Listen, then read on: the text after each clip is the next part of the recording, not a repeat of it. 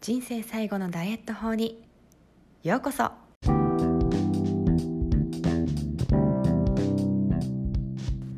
Hi everyone. アメリカ帰国子女セラピストのなほこです。この番組では見た目が変化するための心と体の話をしています。エステティシャンとなり10年が経ちましたがずっとなんでこの人は結果出るのにこの人は出ないの？そんな悩みを抱えてきました。そして私自身も産後に全く痩せない結果の出ない体になったんですね。そこで私が分かったのが栄養と心理のアプローチの必要性でした。あっと驚く変化を出したい方のためのヒントをお伝えしていきます。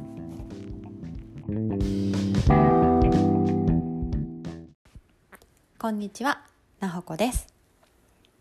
この前私 SNS に上げたんですけれども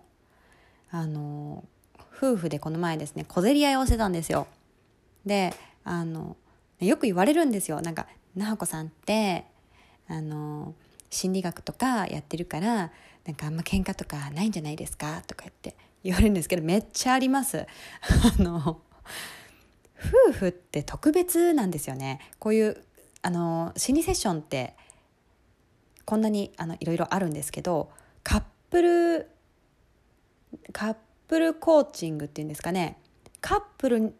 の改善関係改善に特化した、えー、コーチっていう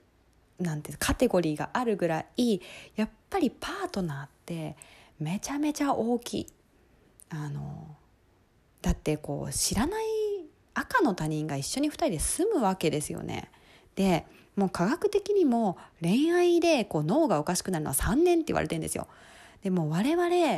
何年だ？もう1010何年 ?10 何年だ ?10 17年ぐらい私一緒にいるんですよ主人と。もうそうすればもうねもう3年なんてとうに越してますからね いろいろあるわけですよ。でただやっぱりまあソウルメイトとかまあそういう、ね、言葉にもよくあるようにパートナーとの関係からかこう学ぶ子って非常に多いんですよね。っていうところでちょっと話それちゃったんですけどこの前それで小競り合いしてたんですよ隣のあの子供たちがいたので子供たちはリビングにいてもらって私たちはちょっとこうリビングから離れたとこでブーブー言ってたんですねそしたら子供の声が聞こえなくてなっててあれ？と思ってあのリビングに行ったらいないんですよ2歳の息子が。えどこ行っちゃったな？と思って見たら勝手に窓を開けて一人で あの庭に出てシャワーをこのこの寒かったんですよその日寒いのに片足靴下脱いでゲラゲラ笑いながらシャワーを浴びててなんかもうその姿見たら小競り合い終了みたいな感じで爆笑しちゃっていやほんとね天使だなと思いましたよね。まあそんなあの日常を送っている私ですが、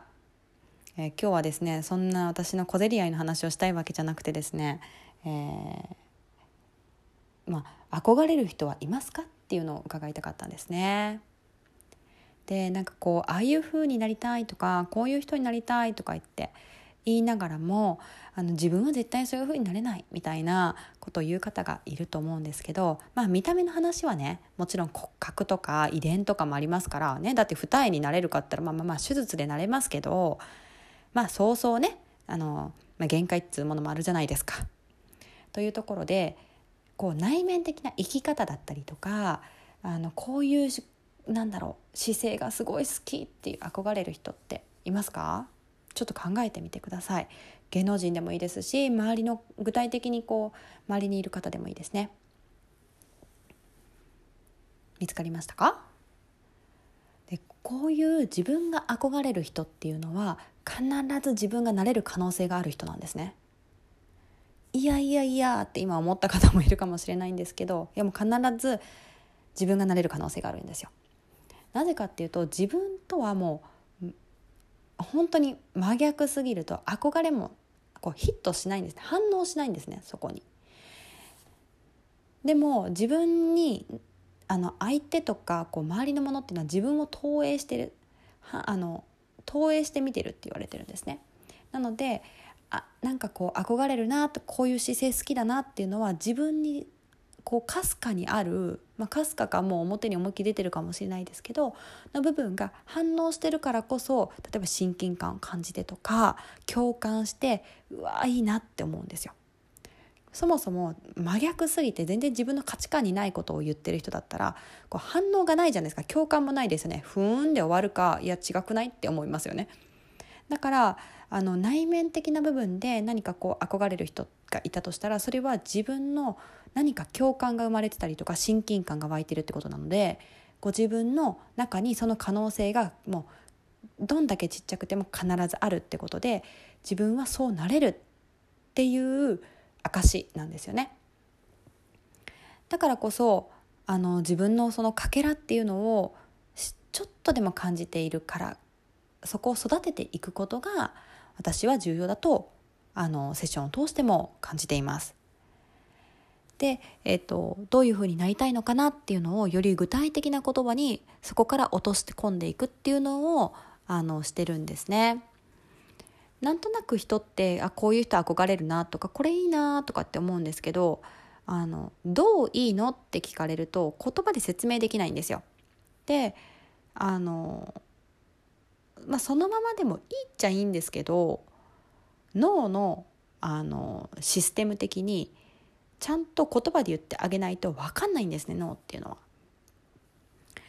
過去にまあこういう人を見かけたとかご自身が経験したこともあるかもしれないですけどなんかこう悲しいことがあった時になんか悲しいなって思っててでも涙が出ない時ってありますよね。でも周りから悲しかったんだね辛かったんだねって言われた瞬間にドバーって涙出た時とかってありませんか？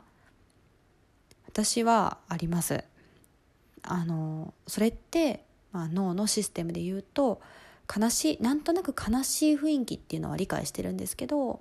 人から悲しいよね辛かったよねって言われたことで脳が自分の状況を認識した瞬間なんですね。それで体が反応して涙が出てきたんですよ。だから脳って賢いようでやっぱしっかりと指令を出して言葉で指令を出してあげないとあのそれに見合った行動が取れなくなるんですね。迷っちゃうんですよね。だからこう成果が上がりにくいっていうんですかね。だからよく世間では言語化言語化ってよく言うんですね。まあそんな感じでもし憧れる人がいるのであればその人のどういうところに自分は憧れていてどういうふうになりたいのかなっていうのをあのちゃんと言葉にしてあげるとよりその人に近づくというかそういった要素を自分が育てていくのが早くなるので是非試してみてくださいね。